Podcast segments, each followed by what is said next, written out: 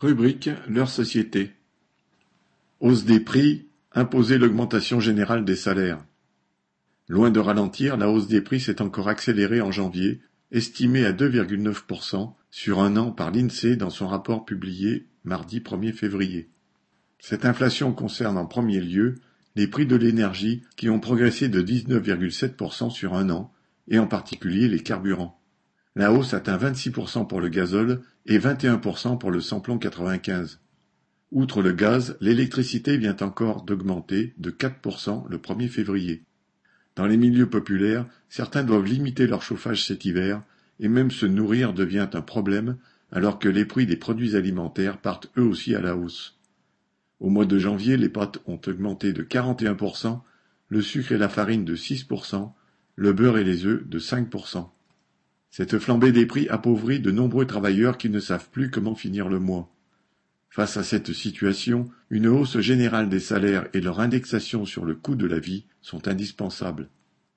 Affichant des profits records, plus de 137 milliards d'euros pour ceux du CAC 40, les grands groupes capitalistes ont les moyens de payer. À Safran, Dassault, Michelin, Airbus et dans de multiples entreprises plus petites, des travailleurs ont débrayé pour exiger des augmentations de salaire. Lors de la journée d'action interprofessionnelle appelée le 27 janvier par plusieurs organisations syndicales dont la CGT pour exiger une hausse des salaires et des pensions, plus de 150 000 personnes ont participé à 170 manifestations et rassemblements organisés dans les principales villes du pays. Mais on ne peut s'arrêter là.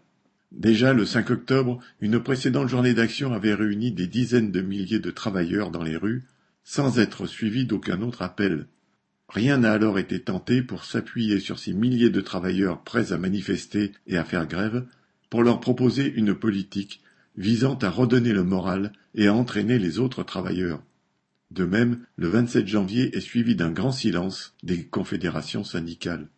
Pour arracher au patronat des augmentations de salaire dignes de ce nom, et encore plus pour imposer que les salaires suivent automatiquement la hausse des prix, il faudra une lutte de tous les travailleurs.